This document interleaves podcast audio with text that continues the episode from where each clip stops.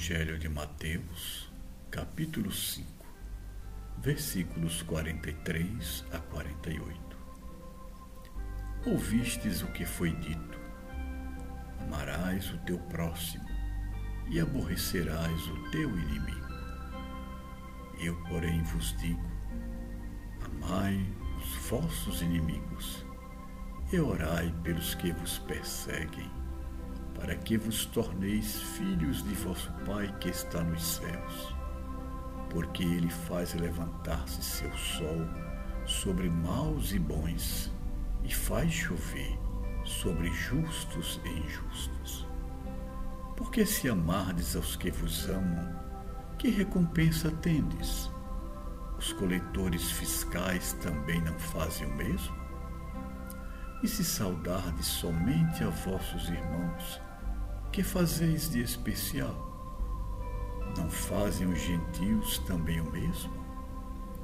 Sede, pois, vós perfeitos, assim como é perfeito vosso Pai Celestial. Meus amigos, este ensinamento de Jesus, registrado por Mateus e por Lucas, vem na sequência de um outro que vimos no episódio anterior, o ensinamento da não resistência. Se alguém te fere, se alguém te exige, vai além e dá um pouco mais. Não resistais ao mal. Agora Jesus chega ao ápice desse ensinamento, exortando-nos a realizar algo que até então ninguém havia sugerido.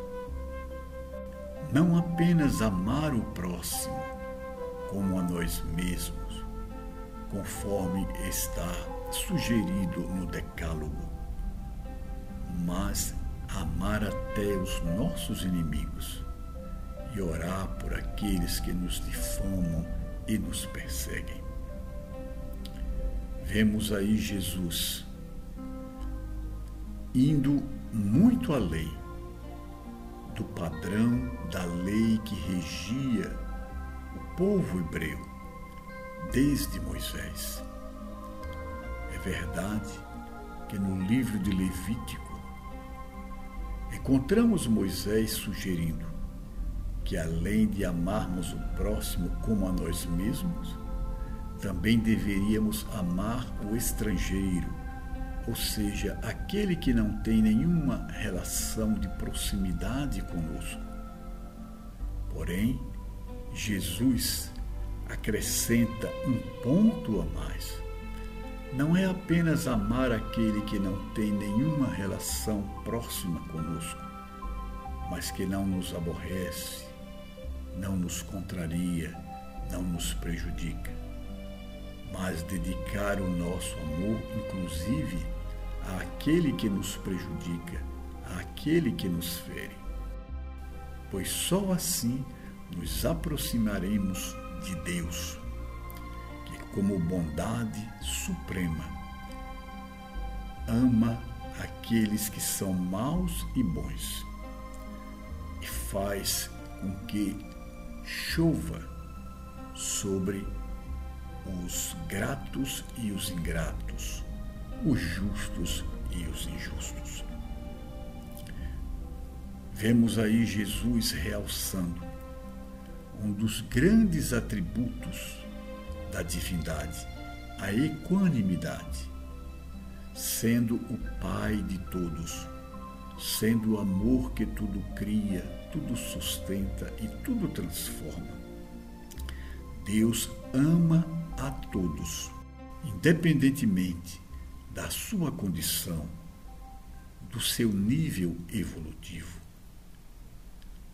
Como nós temos a meta de sermos a imagem e a semelhança de Deus, neste mesmo ensinamento, Jesus conclui que devemos nos esforçar para sermos perfeitos, como perfeito é o nosso Pai. Lucas traduz ensinamento, ensinamento dizendo assim, sermos misericordiosos como Deus é misericordioso, concluímos que somente quando nos tornamos divinos realizamos efetivamente a nossa evolução, a capacidade de amar aquele que nos fere e nos prejudica, de amar até o inimigo, sinaliza que nós transcendemos o nível da ira e do ódio, da mágoa e do rancor, que são sentimentos que nos atam aos níveis primitivos da evolução, transtornam a nossa vida e nos deixam enfermos da alma e do corpo. Para sermos divinos, devemos imitar os atributos da divindade e a equanimidade que abraça a todos no amor e na misericórdia é um destes atributos. Pensemos nisso, realizemos isso. Que te parece Jesus? Vamos segui-lo?